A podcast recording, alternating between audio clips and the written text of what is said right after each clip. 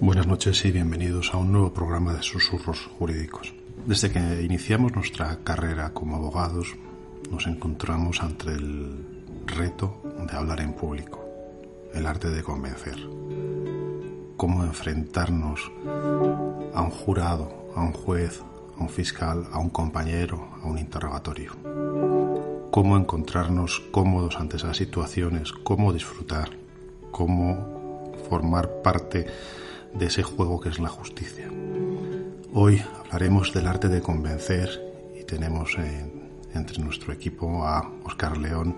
Oscar León que mm, además de tener un Twitter con más de 20.000 seguidores, tiene un blog eh, muy interesante que habla de oratoria, de todos los trucos, de cómo preparar los interrogatorios, de cómo preparar las vistas, cómo sentirse, y todo tipo de curiosidades que nos ayudan mucho en el día a día a la hora de enfrentarnos a eso que es hablar en público. Como no, contamos también con nuestros colaboradores habituales, JR, Inma, Mar, Antonio. Sin más, vamos a dar paso al experto en oratoria para que nos haga una pequeña introducción y luego iremos dando paso a los demás colaboradores. Espero que os guste. Oscar, Muchísimas gracias por estar aquí hoy con nosotros y, nada, eh, te damos pie para que arranques con, la introducción.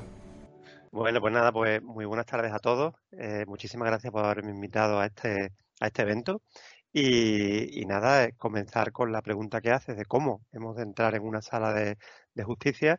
Yo partiría de la base de lo primero que para entrar bien hay que estar muy bien preparado. Es decir, lo primero es la preparación el estudio concienzudo del caso para desarrollar perfectamente y con eficacia todas sus fases. Eh, la fase de interrogatorio, la fase de prueba, tal, y la fase de, del alegato y conclusiones. Por lo tanto, primer punto, mm, preparación. Sin preparación, ya puedes hacer todo lo que vamos a hablar a continuación que no te vale para nada, salvo para hacer el ridículo en un momento dado. ¿eh? O sea, hay que estar muy bien preparado. Entonces, eh, de las distintas alternativas que hay de cómo entrar eh, en una sala para sentirte muy motivado y de que creo que se van a hablar aquí de, más de una, yo mm, plantearía las dos que, he trabajado más y que me encuentro súper cómodo con ellas. Uno es la visualización. La visualización es el día del juicio, justo el día en el que se celebra el juicio o el día anterior, pero mejor ese mismo día por la mañana, te sientas en un lugar tranquilo, en un lugar en silencio, en un lugar eh, en el que nadie te moleste y te relajas y empiezas a visualizar el juicio en el que tú vas a asistir. Te imaginas la sala de justicia, te imaginas el juez, te imaginas al fiscal y te imaginas a ti defendiendo el caso.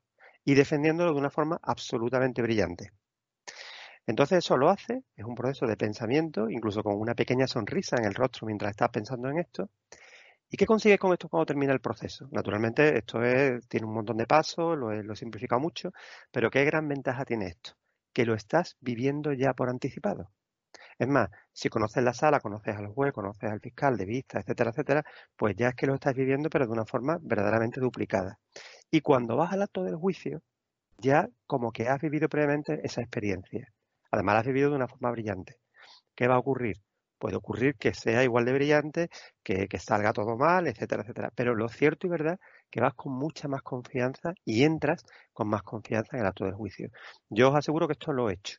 No lo hago en todos los juicios, pero sí en juicio importante me preocupo de visualizar. Esa es una de las cuestiones.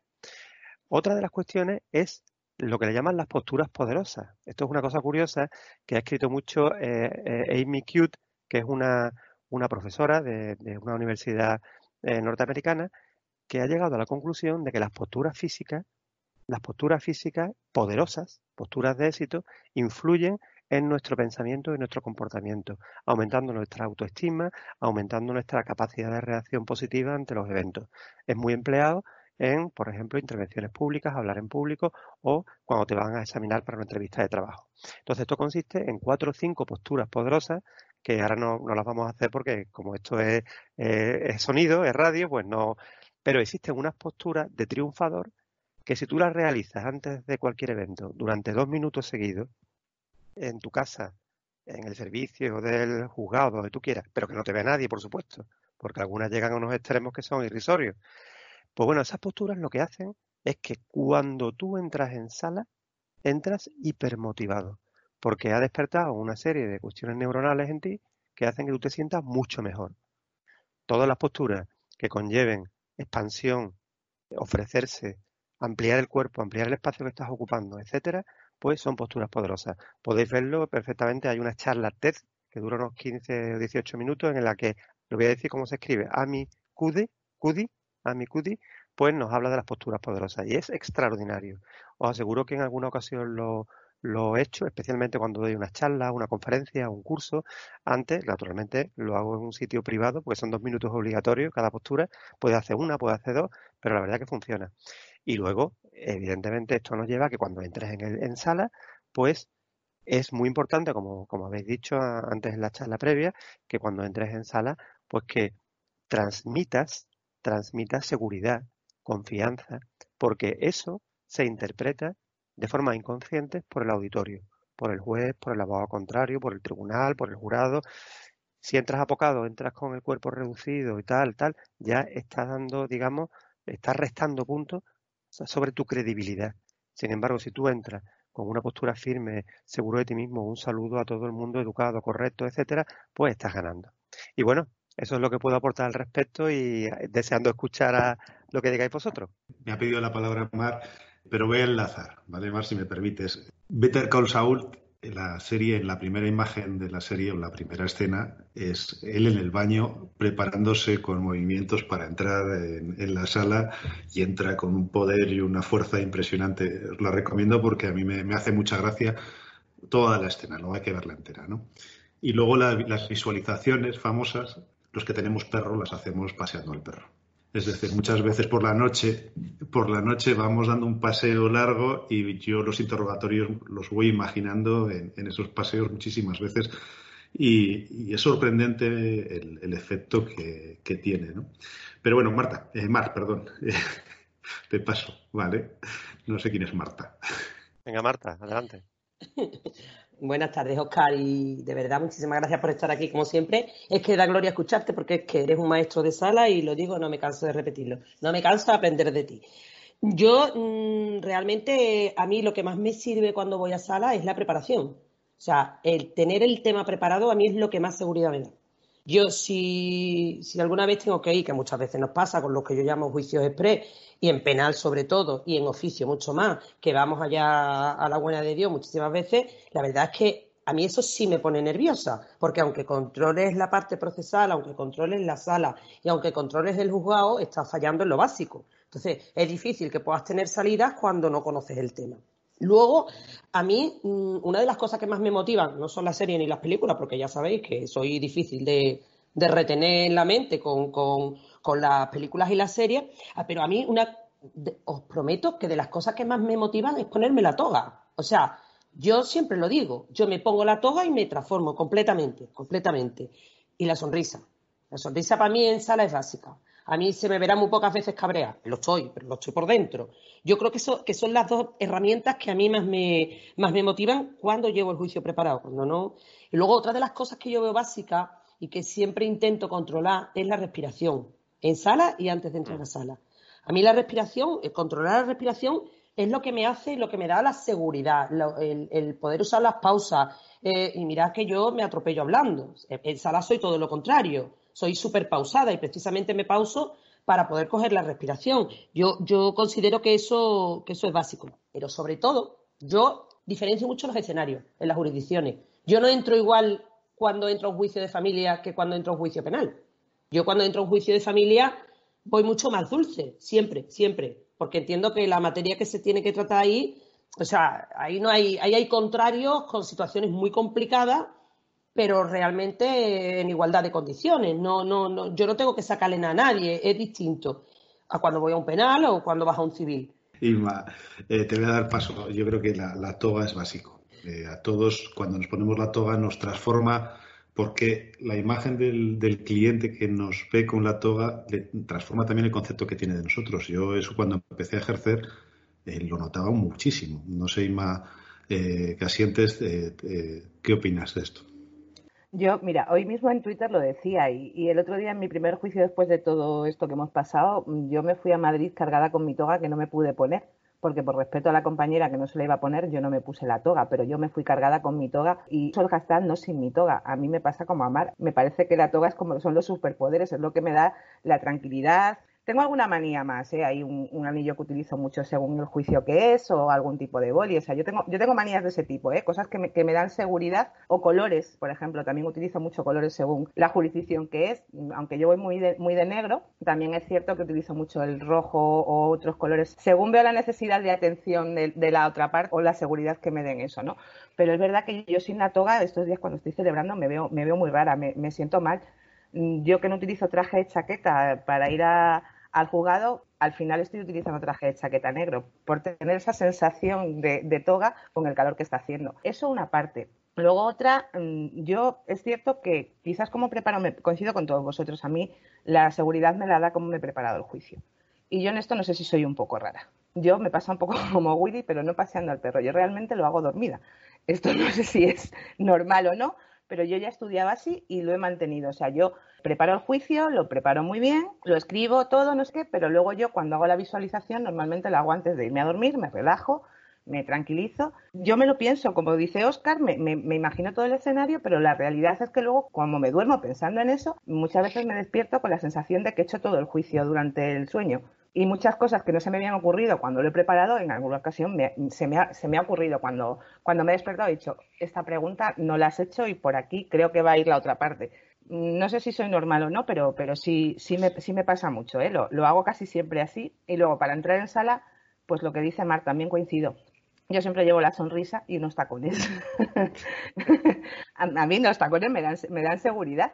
Entonces, normalmente ir al jugado sin tacones, pues no es normal, y eso que tenemos un suelo que nos podemos matar en Cáceres, pero yo voy con tacones y siempre con una sonrisa, siempre saludando a todo el mundo, colocándote en tu sitio y como dice Mar también, dependiendo de la jurisdicción, pues evidentemente en penal uno está más serio. Tienes como la sensación más de tensión que en, otras jurisdicciones que son, que son mucho más, no sé si dulces como dice Mar, quizás mm, la posición de todos en esas circunstancias es facilitar las cosas. En laboral, por ejemplo, también me pasa mucho que como llegamos mucho a acuerdo y sabes que estás en una jurisdicción que además es mucho más fácil introducir cualquier tipo de tema sin tanto formalismo, ahí me relajo mucho más. Te doy paso, le voy a dar paso a Antonio, pero los abogados igual en la ropa no somos tan maniáticos, pero sí en las corbatas. en función de si queremos dar una imagen suave, una imagen, imagen dura o, algo. Por lo menos yo me pongo una corbata rosa o una corbata negra o una corbata eh, de un color o si quiero simplemente eh, tener la tranquilidad, hay una corbata que, es estandarte y la llevo siempre por, por, por, costumbre, ¿no? No sé, Antonio, tú qué, qué opinas de, de, todo esto. Fundamentalmente, yo como vosotros me amparo en el trabajo. Evidentemente, cuanto más me preparo un caso, más tranquilidad eh, tengo en los días anteriores y más tranquilidad tengo el día del juicio, ¿no? Además, en mí concurre un pequeño, voy a confesar un pequeño secreto, soy una persona muy, muy perfeccionista, ¿no? Entonces necesito trabajar, trabajar mucho el caso para, para tener seguridad, ¿no? Estábamos viendo cada uno las formas en que nos ayudan o las pequeñitas manías que tenemos en que nos ayudan a tranquilizarnos, ¿no? A mí me pasa fundamentalmente, Guille hablaba de, pasear al perro y, Óscar hablaba de, las posturas, bueno, pues porque le producían ciertas conexiones neuronales, ¿no? A mí me ocurre con el deporte. Yo antes de hacer un juicio, cada mañana necesito hacer deporte. Me crea una serie de conexiones neuronales, me genera muchísimas endorfinas y me genera mucha energía mental me genera mucho poder mental y eso me produce, me produce tranquilidad. Tengo que reconocer también, y eso me produce tranquilidad porque le pasa a los grandes actores, aunque yo no sea un gran abogado, y es que a pesar de llevar 32 años en ejercicio, eh, sigo entrando en la sala con los nervios en el estómago. Evidentemente no es la misma cantidad de nervios, depende del juicio, pero sigo, sigo entrando, ¿no? Y entonces esa es una sensación pues que he aprendido a controlar, pero la sigo, la sigo manteniendo, ¿no? Tengo también un pequeñito, un, pequeño truco que necesito, necesito hacer, ¿no? y es poquito antes de, que sepa que voy a entrar, tres, cuatro minutos, pues a los clientes les, digo que, que voy a repasar unas cosas y tengo la costumbre de sentarme solo y en ese momento visualizar yo solo lo que va a pasar dentro. Y me produce una sensación bastante grande de, tranquilidad, ¿no? A partir de ese momento, y como hablaban Mar y Inma, ese momento, justo con el momento de ponerme la toga, que suele ir unido, me suelo sentar ya ahí con la toga puesta, es como si, no sé, como si cambiara, me, me pusiera más tranquilo y adquiriera una fuerza que me da la toga, ¿no? Eso es un poco lo que a mí, lo que a mí me ocurre, pero lo que sí coincido con vosotros es que desde luego lo que más seguridad da es el trabajo, el trabajo y, la preparación. Yo creo que para todos nosotros eh, es muy importante esa adrenalina antes de entrar. Yo estaba recordando ahora, estaba recordando que siempre me acuerdo de una frase de Rocky, de Rocky, porque él siempre decía, en las películas de Rocky decía, el miedo es como el fuego, si lo controlas te dará calor y te mantendrá vivo, pero si te controla a ti te quemará y te destruirá, ¿no? Todos los abogados cuando, cuando entramos una vista eh, tenemos ese miedo, pero lo, controlamos y entramos y, nos da muchísima energía. Yo no sé, JR, que habías pedido la palabra y hoy te, he dado el último de todos, pero eh, te doy paso para que nos digas. Y luego, ah, luego le daré paso a Oscar. No hay problema vamos a ver, pues yo coincido con, todos vosotros. ¿no? Eh, lo primero y lo fundamental es la preparación. Partiendo ya de esa base, el resto viene, viene de, camino. ¿no?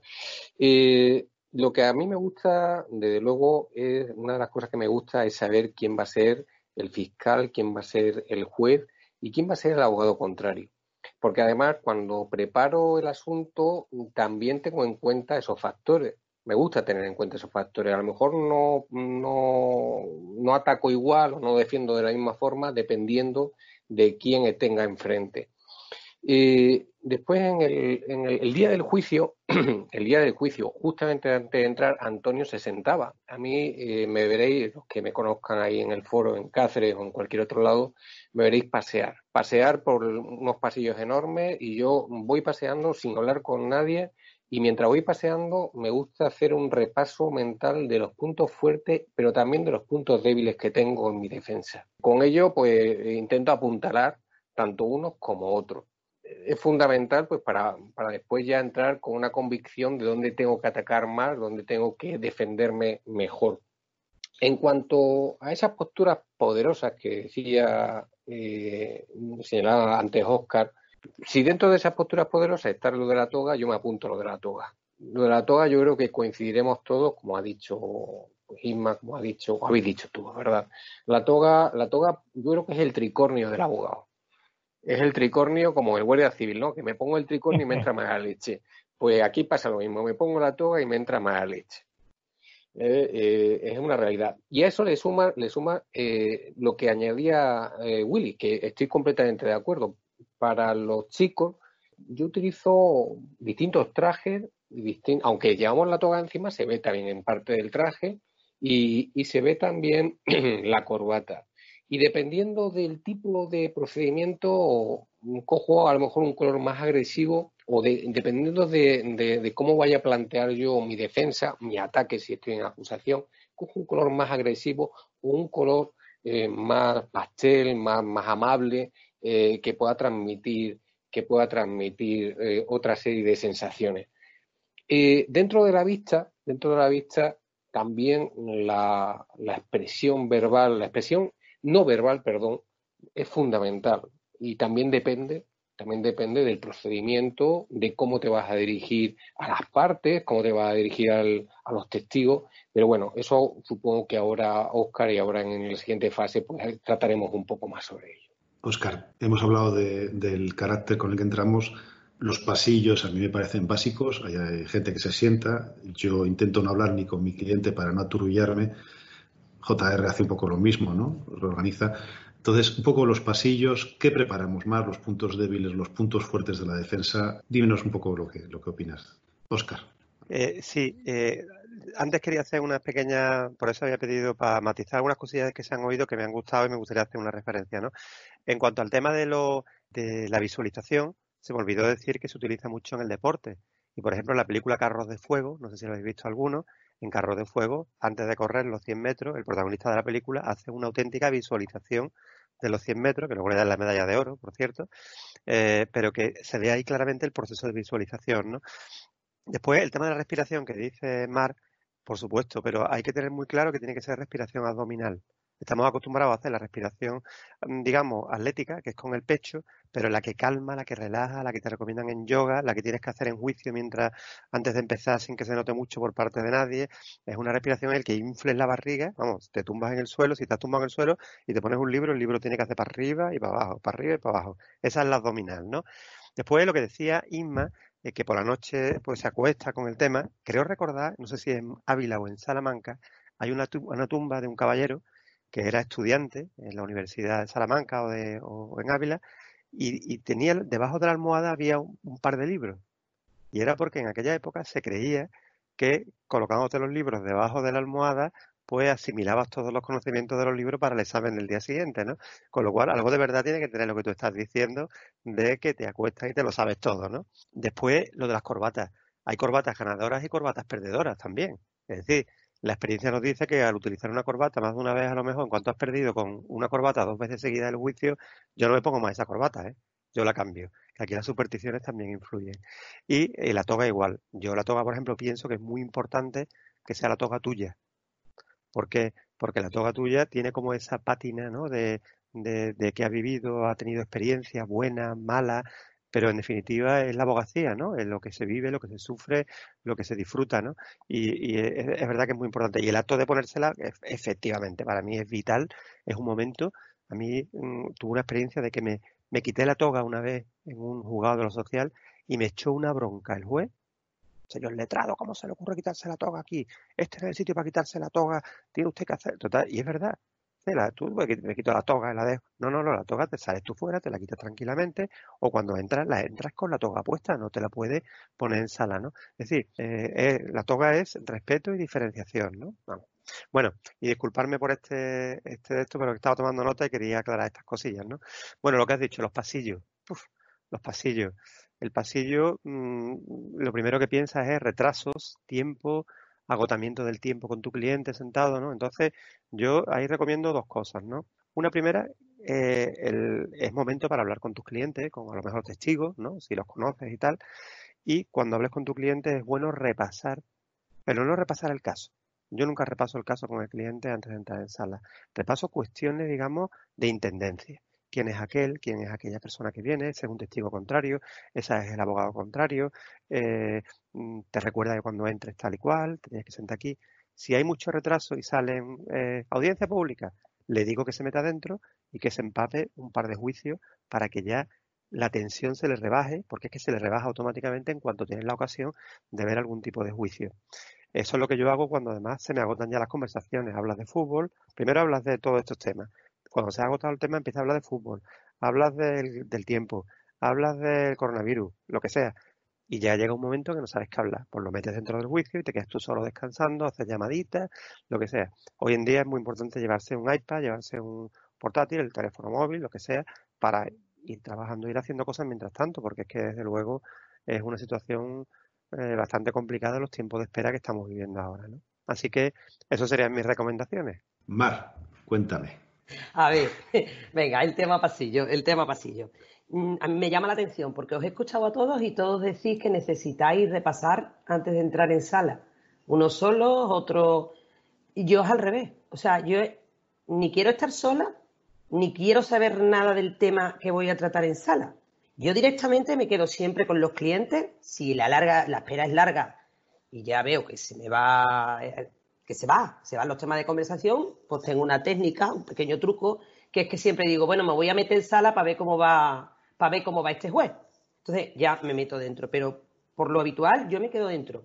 Ni me voy sola, ni probablemente es que cada uno libera su tensión y sus nervios de una forma. Entonces, a mí el hecho de, de irme sola a pasear o de irme sola a pensar me hace ponerme nerviosa. Yo yo, me pasa como con los exámenes. Yo voy al ruedo directamente, haciendo eh, usando el ergo taurino, yo, me tiro al ruedo directamente, me voy a Puerta Gallola. Soy incapaz de estar eh, preparando eh, a minutos antes de entrar absolutamente nada. Yo necesito, eso ya está preparado, lo que hay es lo que hay, yo aquí no voy a hacer nada. Pero una cosa que ha dicho Oscar y que a mí sí que me parece fundamental es el, lo que yo llamo el control del escenario, tanto mío como del cliente. Creo que también JR ha hablado de eso. Yo necesito saber cómo es el juez, cuál es la sala, eh, mm, absolutamente todo, quién es el fiscal. Eso a mí me tranquiliza mucho y además mm, suelo, antes de entrar en sala, hacer eso con el cliente, decirle, pues mira, este es bueno, te va a admitir que hables de esta manera, ten mucho cuidado porque te va a cortar, no pienses que va contra ti, el fiscal no es alguien que vaya contra ti. Eh, lo que yo llamo control del escenario, para mí eso es muy básico también. No ya, eso ya no es por tranquilizarme yo, porque al final los que, vuelvo a largo taurino, los que toreamos, toreamos en cualquier plaza, pero no es lo mismo saber a lo que te estás enfrentando que, que a lo que no. Lo de la respiración abdominal, Oscar, me encanta, pero a las mujeres eso de hinchar la barriga ni en juicio. lo tenía que decir, lo tenía que decir. y luego otra cosa, yo mm, me pasa con los juicios como con las listas de las compras, si me permitís la, comparación. Yo escribo las listas de las compras, pero cuando voy a comprar jamás la utilizo. Pues yo los juicios escribo absolutamente todo, pero jamás, jamás. Bueno, yo tengo una compañera que se muere de risa, porque cuando me ven informe me dice, ¿para qué te has pegado dos días haciendo el informe si no has dicho absolutamente nada de lo que tienes escrito? Bueno, pero a mí me da seguridad. Yo he escrito sobre el tema, luego no digo nada de lo que he escrito, pero a mí sí me ha servido para interiorizar el tema. Y esa es mi técnica. Por concretar un poco lo que estábamos terminando, de cómo entramos y no entramos, cosas que coincido.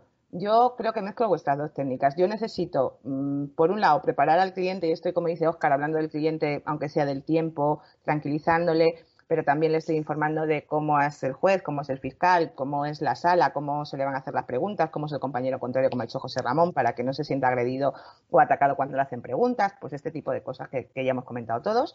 Y luego, por otro lado, también necesito ese momento de tranquilidad, que yo utilizo el truco de un segundo que tengo que repasar una cosa y colocar los papeles. Pero ahí me pasa como acaba de decir Matt. Y cuento una anécdota mm, rápido. En mi examen de la Escuela de Práctica Jurídica, yo elegí penal eh, hice todo el asunto, yo iba tremendamente nerviosa en aquellos momentos, ahora lo piensas y es como de risa, pero en aquel momento para mí yo me estaba jugando la vida. Y cuando terminé, el presidente de la audiencia, que era uno de los que me examinaba, me miró y me dijo, y me hizo una pregunta, y me dijo, solo te voy a hacer una pregunta. ¿Has mirado alguna vez los papeles que has estado moviendo todo el tiempo? Y le dije, no. Y me dice, vale, pues te voy a dar un consejo. No lleves nunca escritas tus conclusiones. Acabas de dejar claro que no las necesitas, llévate unas pequeñas notas, pero no vuelvas a hacer esto porque has dado una sensación de nerviosismo, porque te has pasado todo el examen moviendo esos papeles cuando se veía perfectamente que tú no los estabas leyendo. O sea, me pasa como a Yo escribo las conclusiones, me las preparo, pero luego nunca las miro. Entonces, intento cada vez más recortar incluso esas conclusiones a unas breves notas para no tener esa sensación luego de nerviosismo en sala cuando estás buscando alguna de las cosas que has, que has escrito antes. Y esto me lleva pues al siguiente tema que estábamos hablando, que es cómo nos comportamos en sala y lo que ha dicho Willy. Si nos preparamos más las debilidades o nos preparamos más nuestros puntos fuertes. Pues depende del asunto y depende de la jurisdicción. Pero yo normalmente, mm, no sé si coincidimos todos, lo que más me preparo son los puntos débiles del asunto, porque es donde puedo tener un problema. Entonces, eh, lo que, lo que tengo muy claro y lo que más o menos puede ser claro en un procedimiento pues casi que nos sale muchas veces mm, del tirón ya, porque, porque ya tenemos un recorrido en sala. Pero las debilidades, que es donde te pueden pillar, es lo que más me preocupa y eso es lo que más preparo conmigo misma y también con los clientes. Actitud en sala siempre, pues mm, postura recta, correcta, sobre todo, pues, a ver, seguridad hablando, yo, yo ahí tengo otro problema. Yo que hablo muy alto, y que normalmente tengo un tono muy agudo, mm, me di cuenta después de que tres veces me dijera un juez, señora letrada, hable más alto, que yo no hablaba bastante alto en sala, ya me pedí una grabación y ya me escuché a mí misma y dije, pues es verdad, no hablo alto en sala, modulo tanto la voz para cuando hago subidas y bajadas y lo hago además ya en piloto automático, porque volvemos a decir, pues ya tienes un recorrido en sala y ya tienes los tics, ¿no? Entonces, modulo tanto la voz que a veces hablo muy bajo. Entonces, eh, me preocupo mucho del tono, me preocupo mucho de la postura y me preocupo mucho de lo que he dicho. Los puntos débiles para cuando atacan, yo estar preparada. No sé vosotros si vais por el mismo camino o si tenéis alguna otra manía en sala. Sí, eh, ahora le voy a dar paso primero a Antonio y luego a JR respecto a los puntos débiles, eh, los interrogatorios. Una vez que ya estamos en sala y tenemos los interrogatorios, los hemos visualizado seguramente muchas veces y hemos preparado las preguntas, pero lo más complicado de un interrogatorio es arrancar, creo. Entonces, Antonio, te doy paso y, nos comentas un poco. Vamos a ver, que es muy relativo, Willy. A ver, eh, el interrogatorio depende fundamentalmente de dos cosas. En qué consiste o las pruebas que hay de la persona que vayas a interrogar. Es que es complejo, tienes que tenerlo todo, todo en cuenta, ¿no? Entonces yo lo que procuro hacer es una mezcla de las dos, de las dos cosas, ¿no?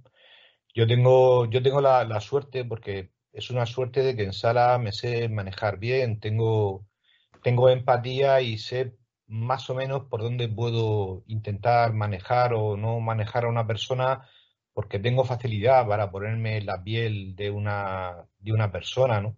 No sé si es la experiencia o que simplemente me, me sale, ¿no? Supongo que será la, la, experiencia, pero creo que es que depende de cada, mm, de cada caso, ¿no?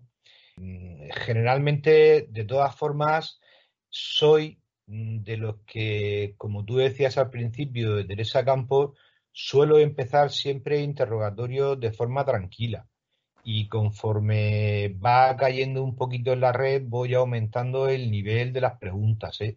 pero es una forma muy general de hacerlo.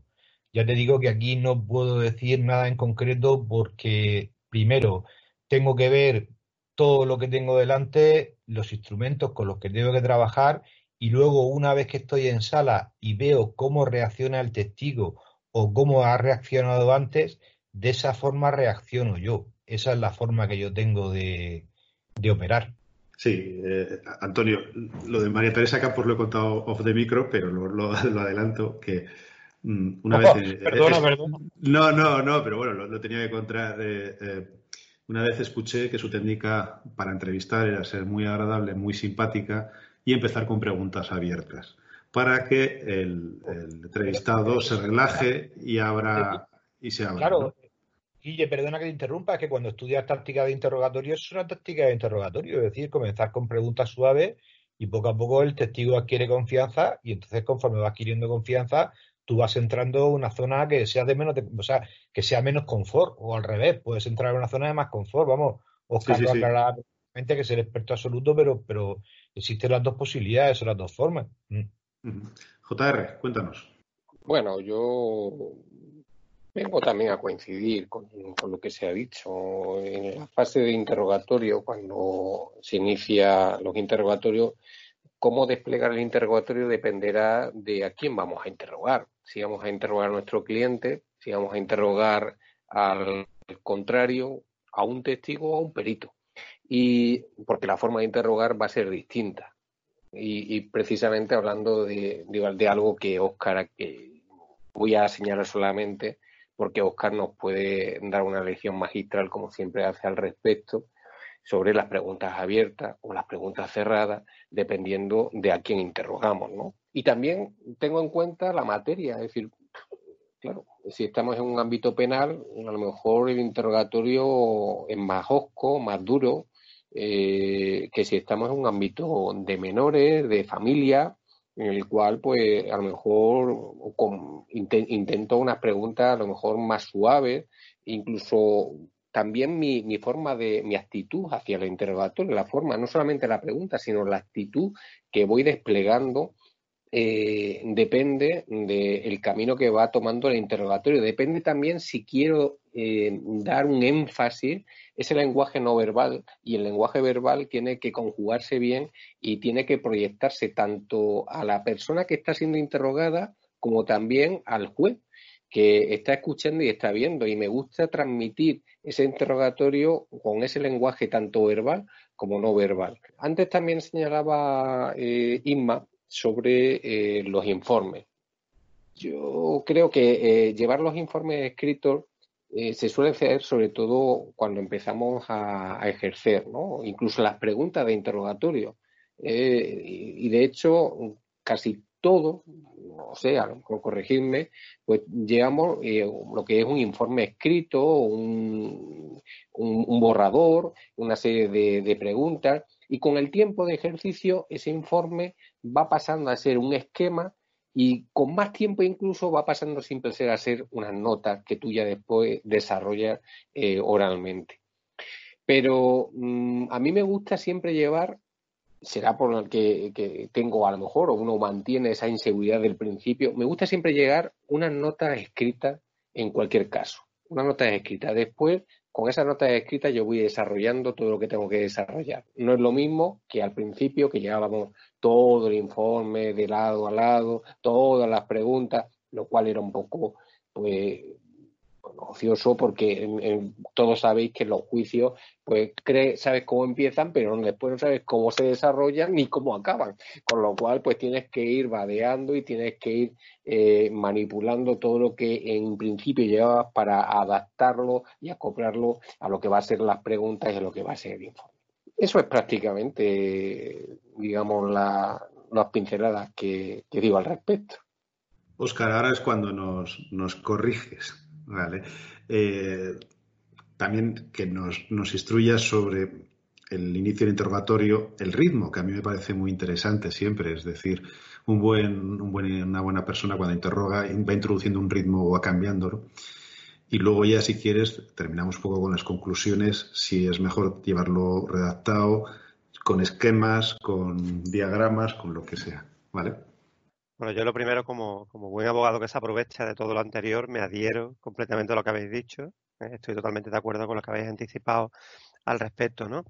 Eh, yo empezaría por la distinción a la hora de aproximarnos, de empezar el interrogatorio, partiría de la base de que tenemos que distinguir, como también se ha anticipado aquí, entre el interrogatorio directo y el contrainterrogatorio, ¿no? El directo es el que hacemos al testigo, parte o perito que mantiene una versión afín a la nuestra y el contrainterrogatorio es aquel que hacemos a un testigo parte o perito que su, cuya versión se opone a la nuestra o es contradictoria con la nuestra.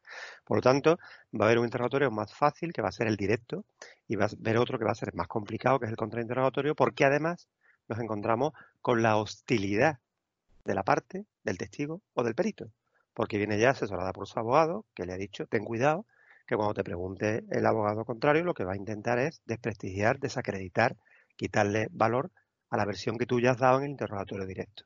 Por lo tanto, nos vamos a encontrar con esa hostilidad. Entonces, ¿qué hacemos? Eh, nos aproximamos eh, de una forma amistosa, nos aproximamos de una forma agresiva.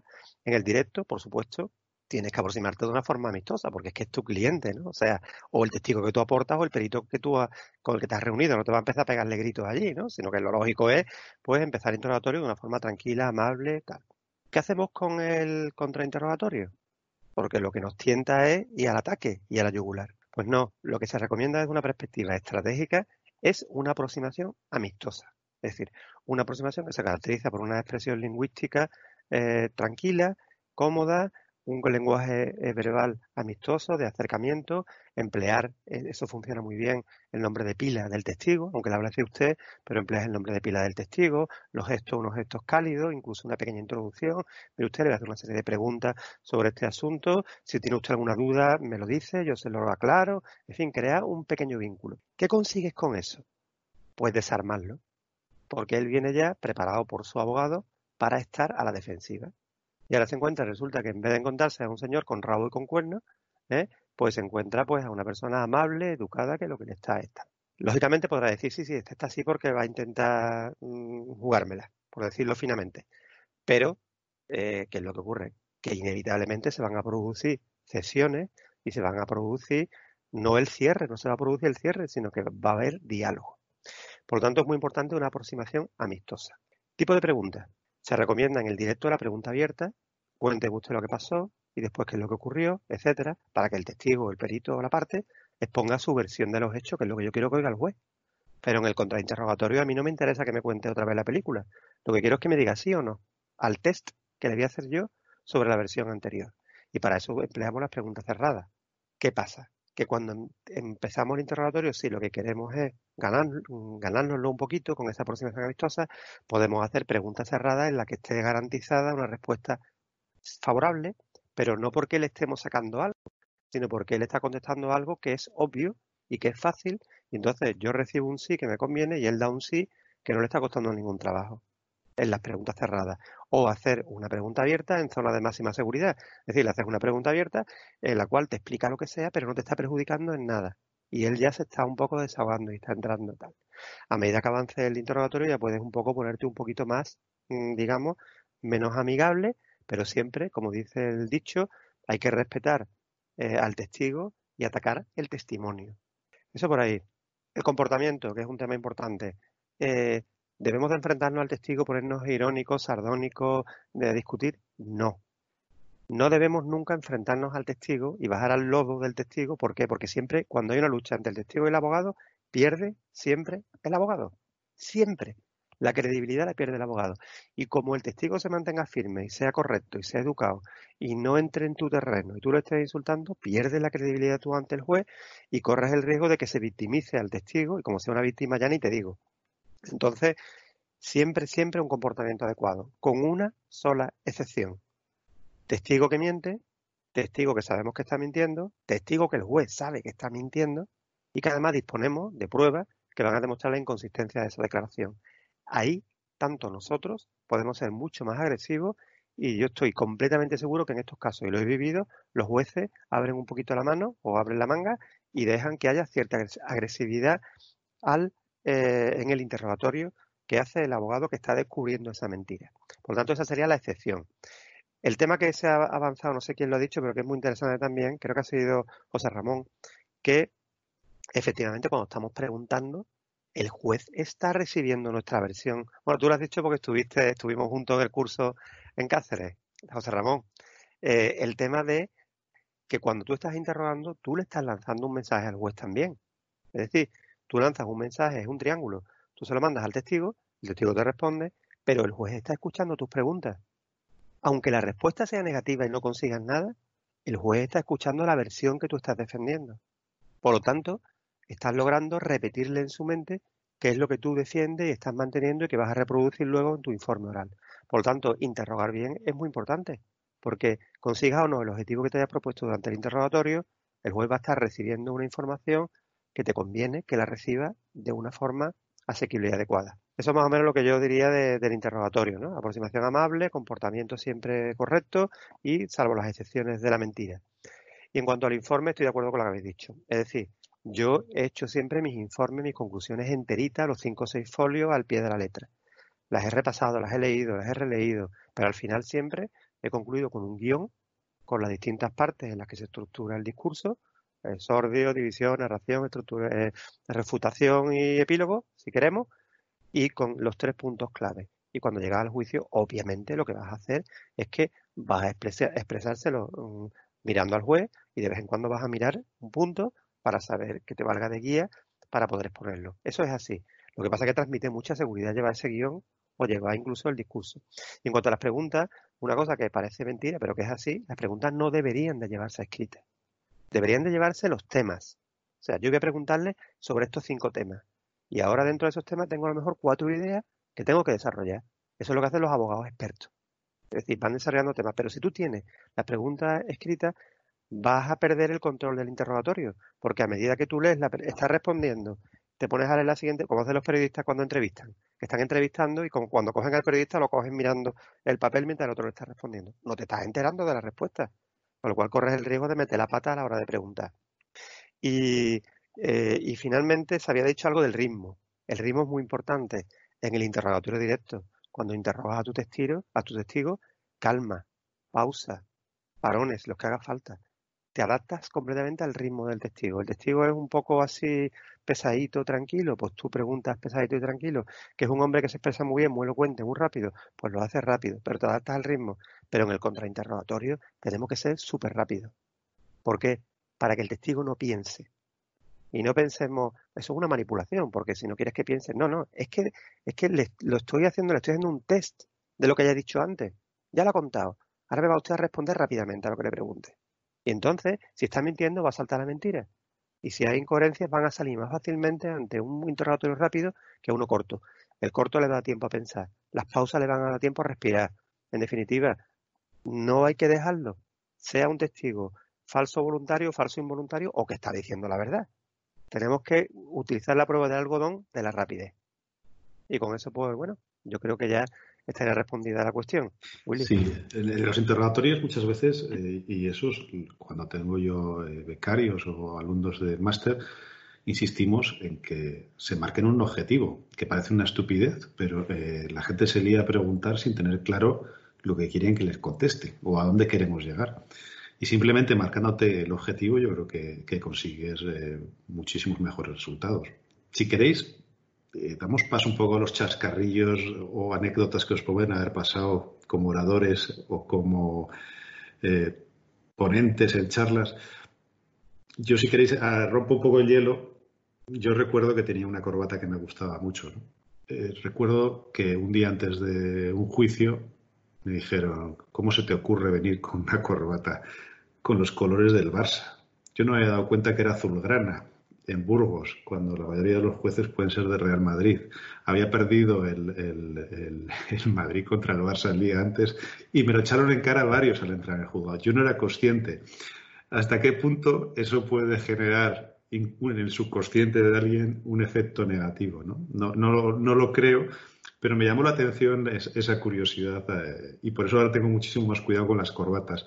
No sé vosotros, mm, a los que arrancamos eh, siendo muy tímidos, eh, la toga nos, nos salvó de esa timidez y nos obligó a asumir la responsabilidad de la defensa.